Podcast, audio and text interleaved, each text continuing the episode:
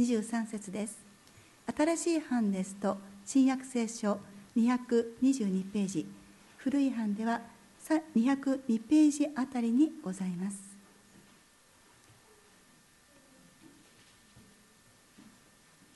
ヨハネによる福音書20章第1節より。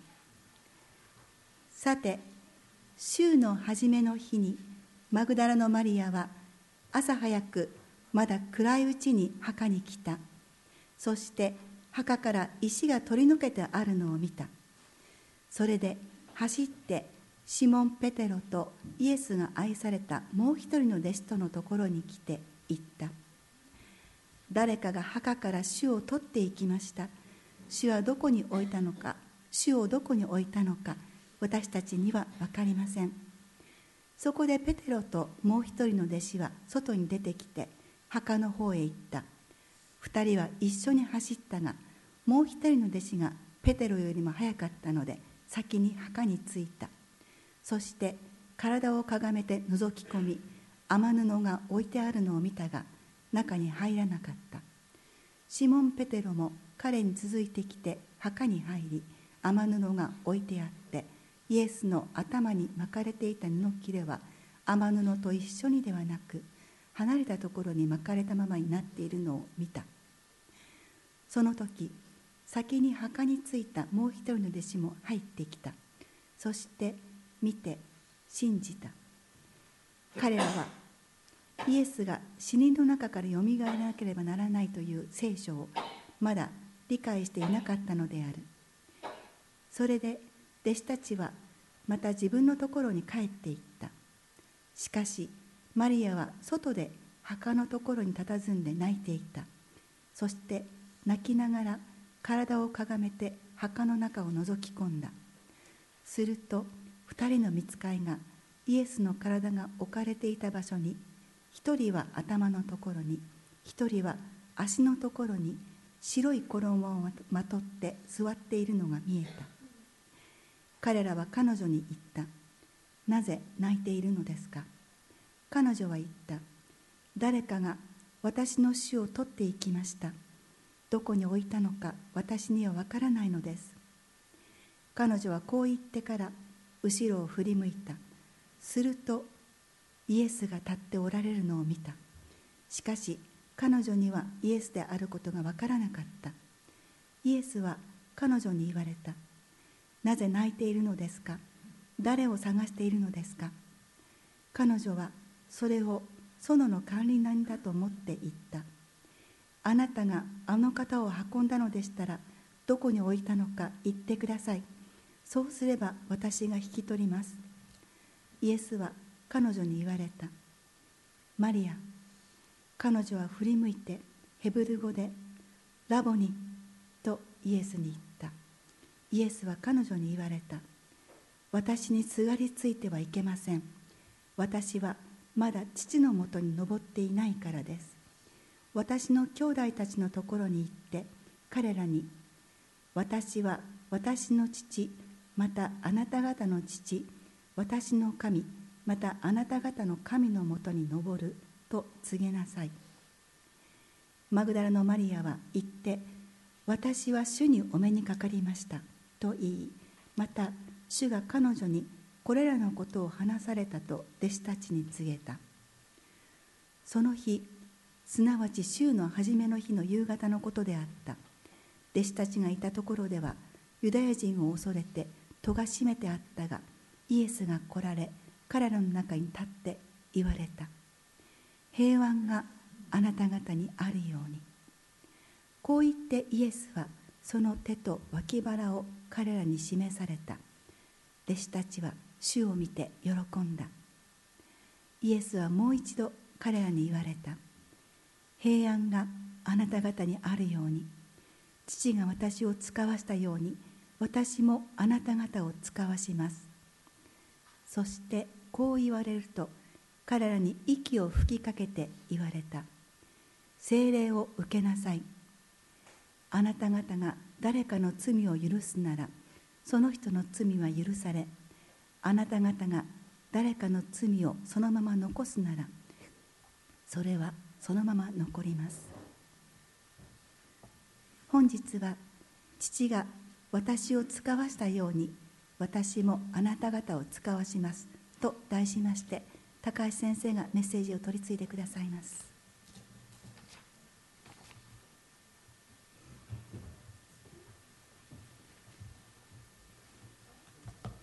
イエス・キリストの復活を共に祝いたいと思います。ヨハネの福音書20章からですね。今日は覚えたいんですけれども現代ですね。ポストモダンの時代合理性重視の陰で人の心情心情が軽んじられたことへの反省が起きています。17世紀のパスカルはこんなことを言いました。心情いわゆる心ですね。心は理性の知らないそれ自身の理性を持っている。理屈を超えた出会いの大切さということを覚えさせられます。私は学生の頃ですねあのイエス様の墓は空だったという証明を聞いてその時は私は理屈では信じませんと拒絶しました。しかしアメリカ留学中にですねイエス様の愛が人の心を捉えている様子を見て信じたいという気持ちになりました。今読まれた箇所それはですね墓が空であったということの事実と泣いてばかりいた女にイエス様が現れその名を呼んだという心の出会いが記されています。最近話題になっているですねカトリックの司祭で春作正秀氏がいますが彼はですね絶望の中で主との出会いを体験したその自分の体験をこんなふうに書いています。病室の窓から見上げる空はむやみに明るい。治らない私はこんなに暗いのに。もうこれ以上いじめないでください。せめて今夜だけでも痛みを取り除いてください。もうダメです。もう限界です。もうこれ以上。闇の中へ思わず手を伸ばした瞬間何かに触ってハッとする。誰もいないはずの深夜の病室。数秒間息を止めようやく気づく。触ったのではない。触られたのだ。向こうから伸ばしてきた手に。触ったのではない。触られたのだ。向こうから伸ばしてきた手に。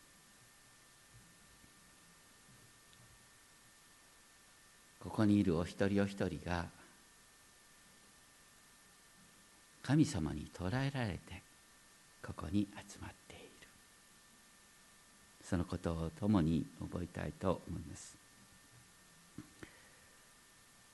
ヨハネの福音書20章1節。週の初めの日」って書いてあります。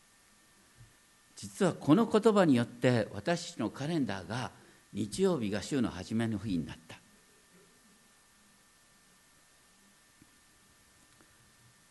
キリストの復活から毎週始まるんです。毎週私たちはキリストの復活を喜びながら1週間を始めるんです。この福音書ではですね一番最初に「初めに言葉があった」キリストこそが全ての創造主である。その方が人となられたっていう話から始まりました。そしてこの福音書では十字架の出来事がですね19章30節でイエス様は十字架で完了したと言われたということに焦点が当てられています。イエス様は十字架で神の御業を完了したんだ。神が6日間で世界を創造され7日目になさっていた技の完成を告げられ全ての技を休まれた。それと同じようにイエス様は十字架で贖の宮沢を完了し土曜日休まれて日曜日の朝よみがえった。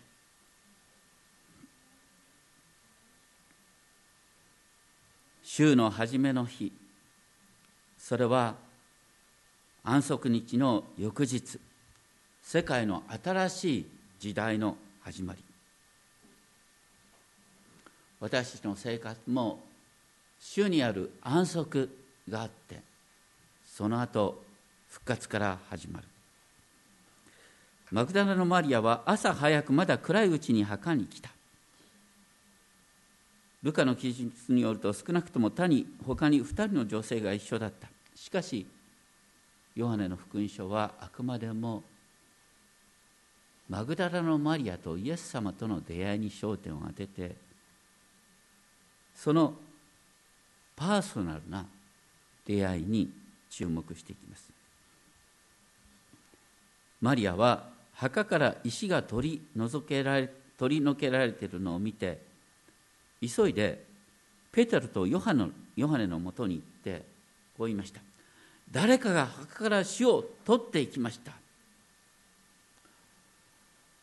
墓が空っぽだった。それが直接誰かが死を墓から取っていった。というまあ飛躍した結論に結びついた。ペテロとヨハンも急いで行ってですね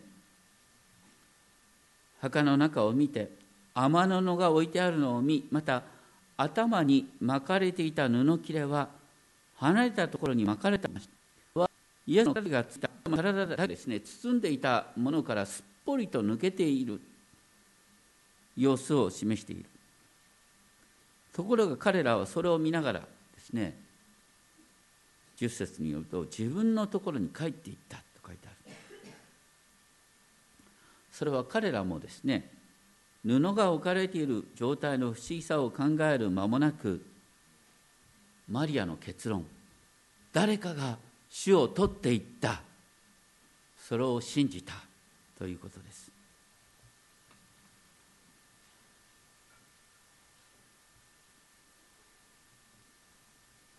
この19章に書いた出来事ですね。有股屋のヨセフやニコデモがイエス様の死後ですね自分の信仰をあらわにする勇気を持って出てきた。それに対してですねユダヤ人の指導者がさらなる信仰の広がりを恐れてイエス様の遺体を墓から取り出し晒し者にするという計画を立てていたらしい。そのことがマタイの福音書27章に62節に書いてあります。だから弟子たちが恐れてたのはまさにですねイエス様の体が盗み出されまた晒し者にされるんではないかっていうこと。マグダラのマリアはそれをすぐにそのように理解したってことです。ですから墓を見てですねどう考えたってイエス様の体を盗んでいく人がですねわざわざそこに頭に包んでいたですね布切れだとかですねその覆いをですねそのまま置いてわざときれいに残して盗んでいくわけなんかありゃしないのにそれほどに彼らはイエスの復活なんかそんなことあり得るかと。弟子たちは誰も復活を信じることができなかった。っていうことが最初にこう書いてあるわけですそのことが9節ね。弟子たちはイエスが死人の中からよみがえらなければならないという聖書をまだ理解していなかった。これすごいね。だって弟子たちは何度も聞いてるんですよイエス様から。私は十字架にかかる。しかし3日目によみがえるんだって何度も聞いてんだよ。まあこれは私たちも起こることね。何度話を聞いても自分の常識に反する言葉はスーッと抜けていくんです。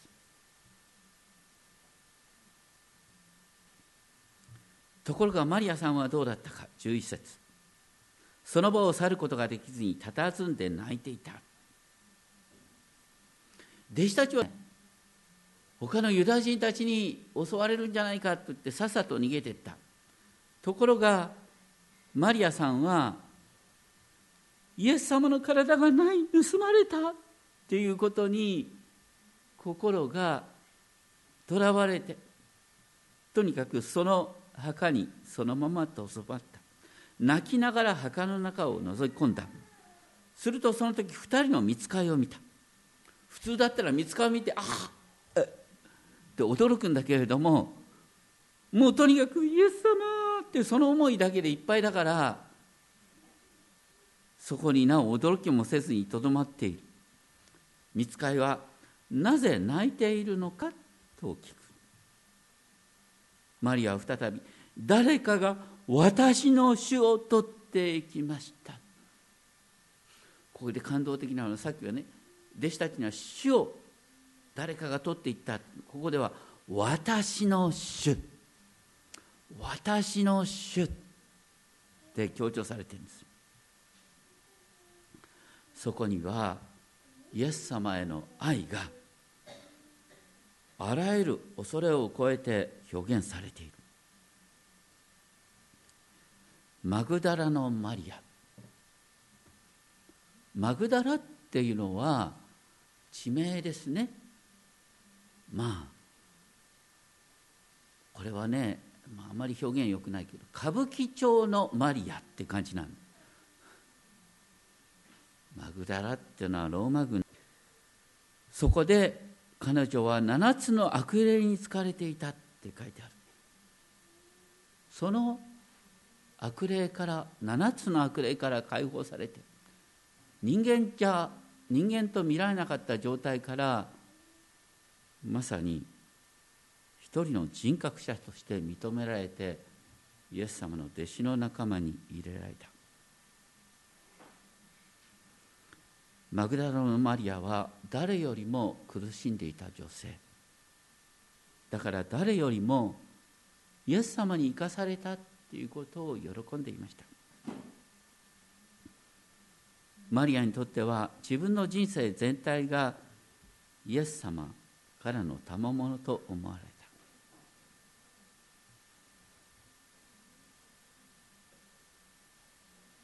とにかくマリアはそこでただ泣きながら佇んでいた。そこでなんと復活のイエス様がそっと後ろからマリアに近づいた。マリアは分からずにひたすら泣き続ける。イエス様は後ろから聞いた。なぜ泣いているの？誰を探しているのか。マリアは不思議ですね自分に声をかけた人を園の管理人だと思った。そしてこう聞いた。あなたがあの方を運んででしたら私が引き取ります。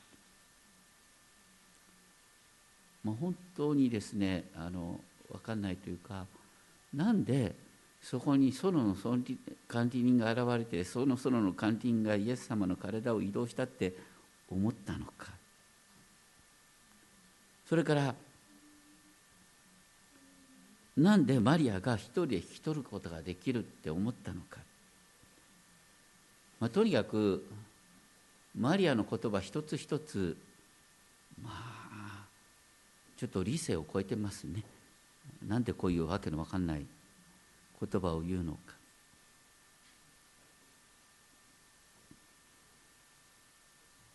でもここに本当に一つはっきりしていること。それはマリアがあくまでも私の主。イエス様を求め続け。イエス様を探し続けていた。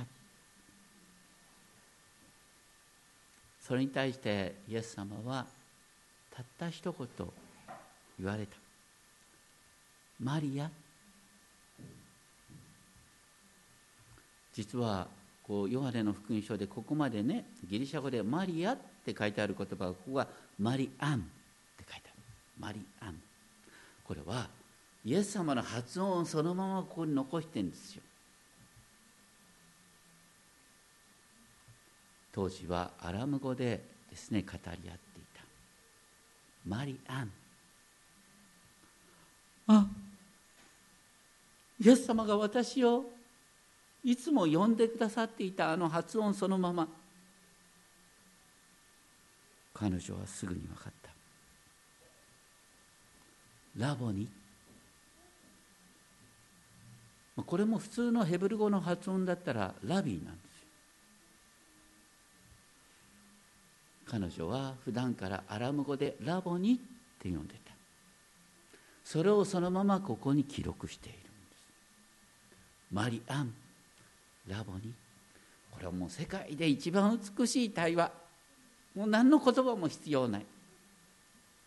全てが変わった。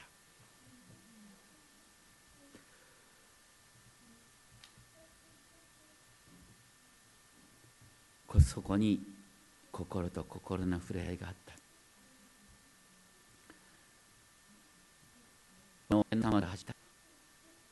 エレンの園でですね蛇が女を惑わした。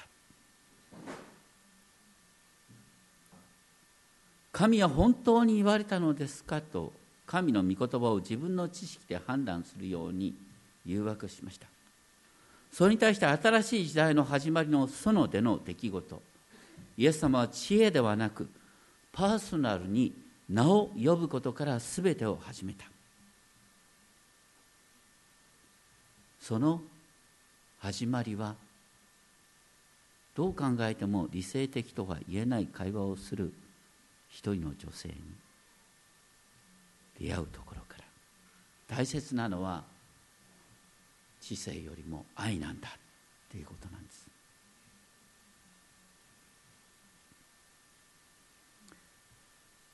イエス様は今もご自身を隠しながら誰を探しているのか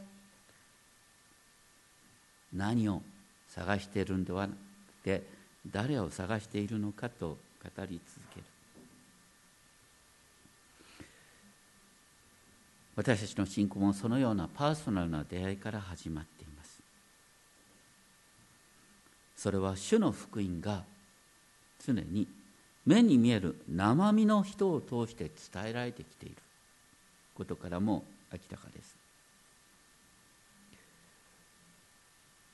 しばしば私たちのイエス様との出会いっていうのはこう論理的に頭を使ってうわーと考えた結果っていうよりはなんか絶望してあこれからどうなるんだろうって思った時にふとイエス様の方から不思議な形で現れた。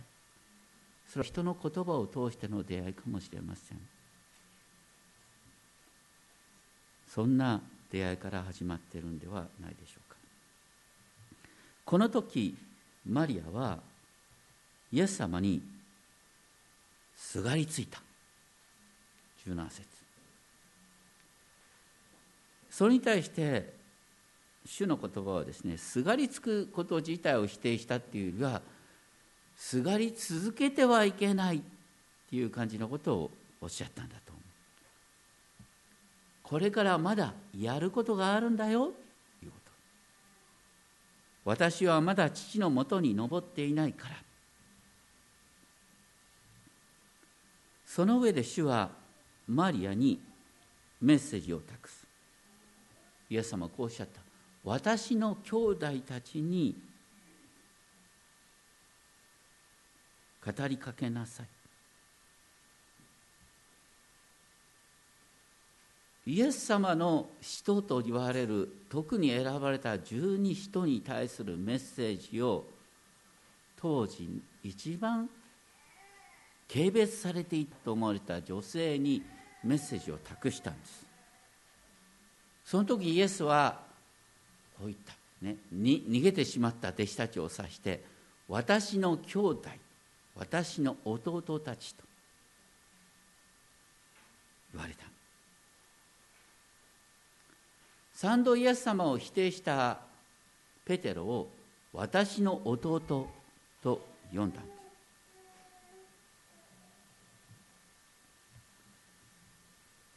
最初の女エヴァはアダムを罪に引き入れましたがマグダラの女マリアは失敗者の人たちを生かす人として今用いられようとしている。主は何よりも愛を大切にしている。そしてイエス様がマリアを通して弟子たちに伝えた言葉。私の父またあなた方の父これはすごい福音ですね。イエス様にとって私の父がペテロよ。お前のお父さんなんだよ。私の父がヨハネよ。お前のお父さんなんだよ。私たちは同じ父を持つ兄弟なんだよって裏切り者に向かって語ったんです。しかもマグダラのマリアを通して言われた。ペテロはそれを聞いてとても恥じるとともに感謝したことでしょう。その上で続けてイエス様は私の神またあなた方の神と言いました。私たちの改心っていうのは、あなたの神が私の神となった。私の神はあなたの神なんですよ。っていうことで伝わっていくんです。福音とはイスラエルの神が私の神となった。アブラハムの神が私の神となった。っていう告白なんです。福音っていうのは交わりを通して伝わっていく。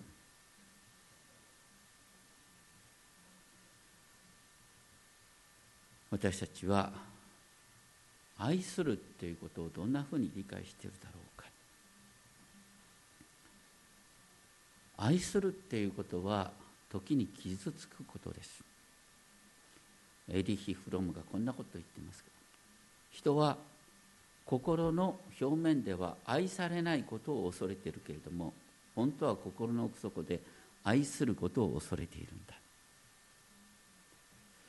ドストエフスキーがこんなことを、ね、カラマー族の兄弟の中で書いてますけれども地獄とはもはや愛することができない。苦しみだ。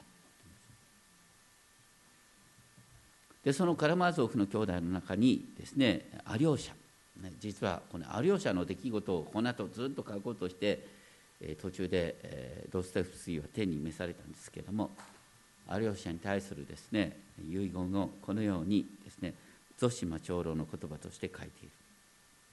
アリョーシャよお前はこれから多くの敵を持つことになってもその敵さえもお前を愛するようになる。人生は多くの不幸をお前にもたらすがそれらの不幸によってお前は幸せになり人生を祝福し他の人々にも人生を祝福させるようになる。これが何よりも大事なんだ。お前はそういう人間なんだ。私たちは誤解され非難されることを通してでもそこに愛の交わりを作っていくんだ。私たちはそのために召されている。皆さんまさにそうなんです。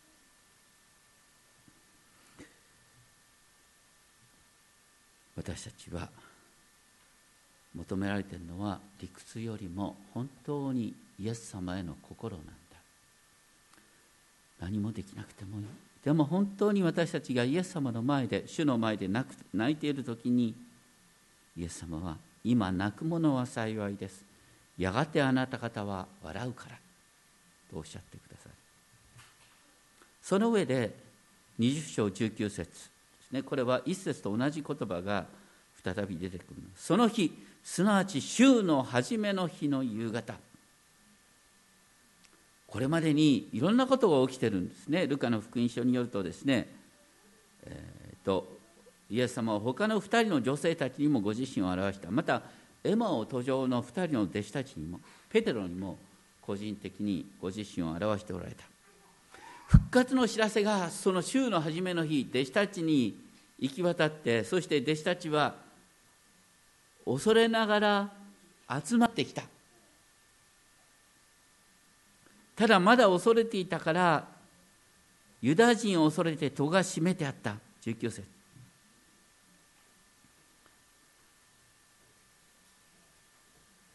この恐れっていうのは本当に喜びを知らない。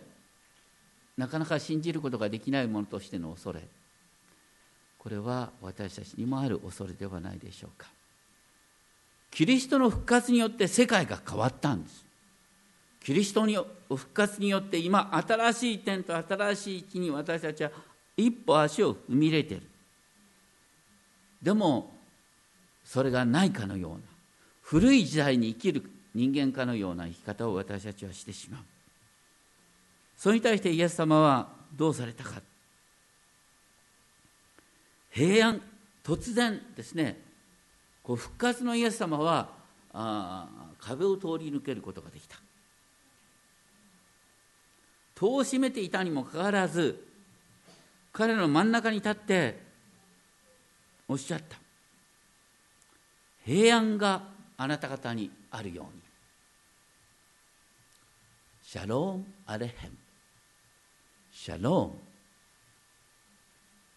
平和平安。そしてその上でその手と脇腹の傷を示された。脇腹には槍の穴があった。イエス様はわざとその穴を残しておられた。それはご自分が確かにお前たちの罪のために十字架にかかったんだよっていうことを示すためだった。弟子たちは死を見て喜びます。その喜びそれはまさにさっきヨハネの福音書16章22節にあった言葉なんですけれども、ね、女の人が子供を産んだ時の喜びだ。痛みが喜びに変わる。そうすればあなた方の心は喜びに満たされます。その喜びをあなた方から奪い去るものはありません。もう奪い去らない喜びに弟子たちは満たされた。私たちの人生にもいろんな悲しみがある。しかし私たちはすでに復活キリストの復活以降の時代に生きているんです。すべての悲しみはごく短い乾燥曲に過ぎない。それは喜びを際立たせるために与えられた一時的な悲しみなんだ。その上でイエス様はもう一度おっしゃったシャローム・アレヘム平安があなた方にあるようにシャロームがあなたを満たすようにそしてイエス様がおっしゃった。これこの言葉は私がいつもですね祝祷の旅ごとに、引用している言葉ですねヨハネの福音書20章21節。一緒に読んでみましょう。ヨハネの福音書20章21節ですね。イエスはもう一度彼らに言われた。平安があなた方にあるように。父が私を使わしたように私もあなた方を使わします。あのヨハネの福音書で一番多く繰り返されてる言葉っていうと何だと思います？まあね神は愛です神はあなたを愛しておられるっていうねその愛っていう言葉が一番多いかなって普通は思いますよね。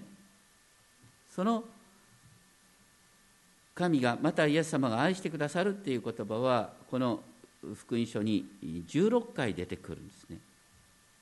ところが「つかばす」っていう言葉これ2種類の言葉が使われてるんですけどもまず父が私を使わしたようにっていうこの使わすっていう言葉アポストローっていう言葉が使われてるんですがこれはなんとこの福音書に18回繰り返されているそればかりかですね、えー、次に「私もあなた方を使わします」ってイエス様がおっしゃった。その「使わす」って言葉25回出てくるんですね。これはペンポって言葉なんですけどもこの2つの言葉を合わすと25と1618を足すとなんだ43回、ね。えー、愛するって言葉の16回に比べたらはるかに多いね。実は使わすっていう言葉こそがヨハネの福音書の鍵の言葉だって言うんですね。イエス様はご自分のことをこんなふうに紹介された。神が御子を世に使わされたのは御子によって世が救われるため。私は自分で来たのではない。神が私を使わしたんだ。私が天から下ってきたのは自分の心を行うためではなく私を使わした方の御心を行うためである。私を見る者は私を使わした方を見る。私の使わすものを受け入れる者は私を受け入れるのです。私を受け入れる者は私を使わした方を受け入れるのです。イエス様はご自分のアイデンティティをいつも父なる神との関係の中で位置づけしたんです。同じように私たちのアイデンティティはイエス様に使わされるっていうところにあるんです。私たちはイエス様に使わされてこの世に出ていくんです。これこそがヨハネの福音書の中心テーマなんだ。父が私を使わしたように私もあなた方を使わします。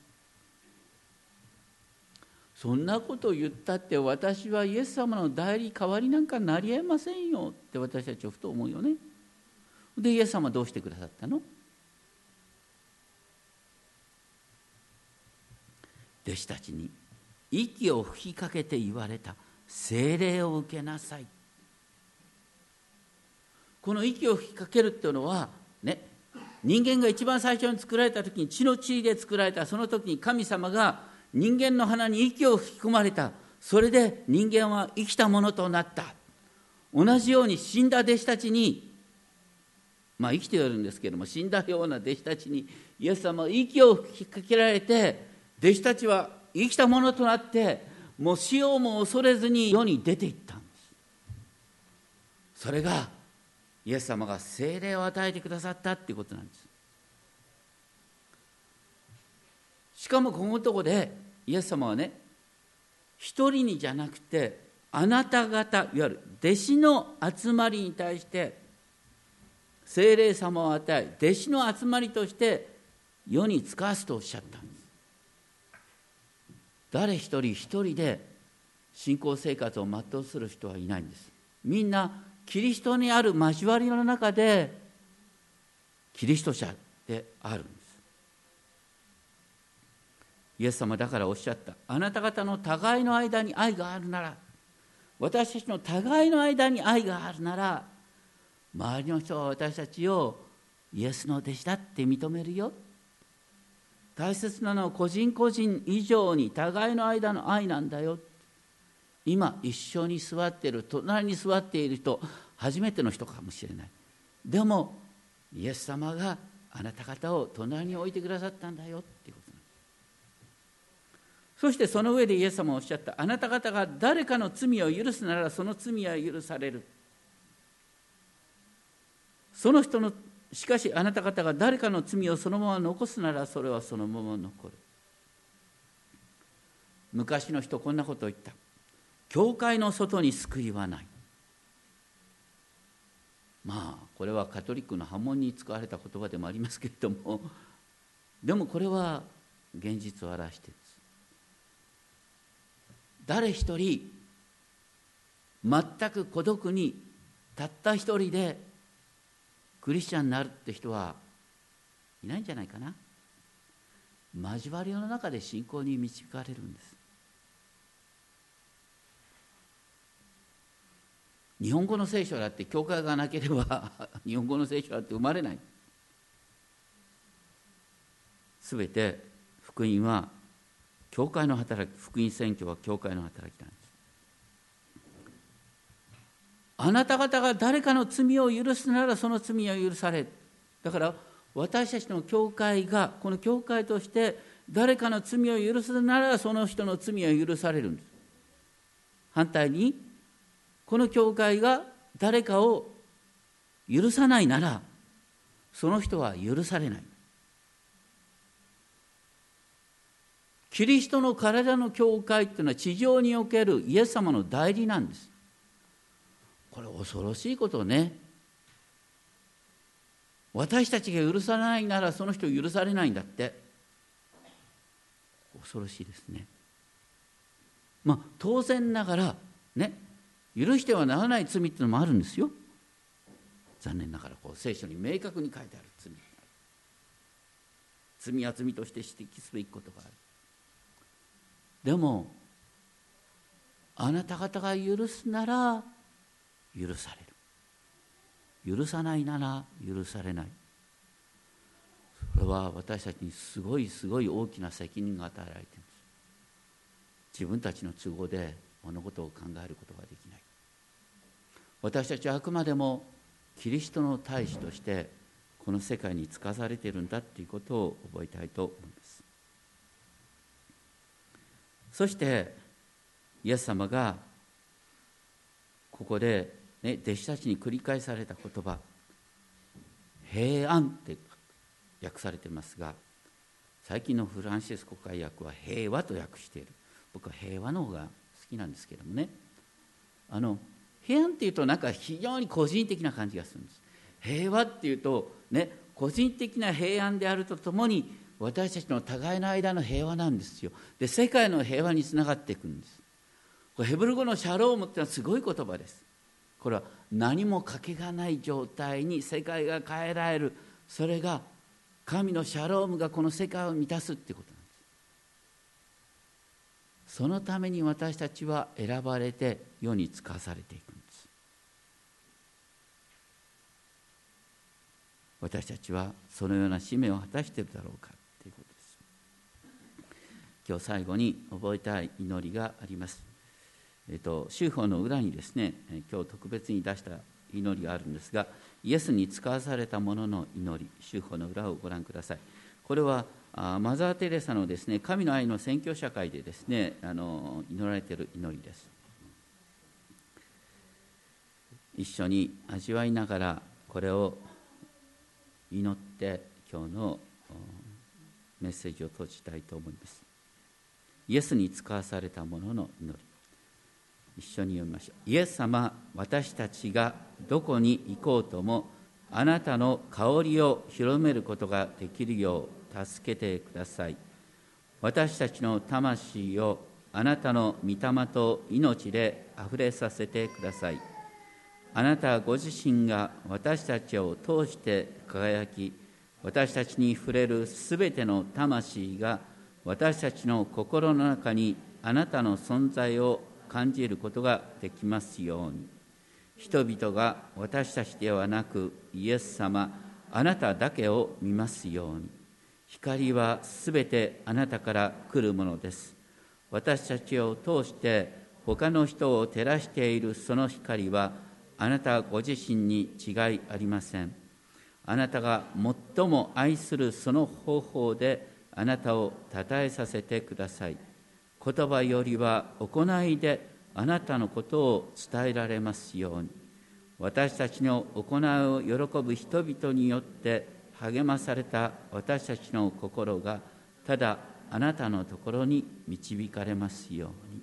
アーメン。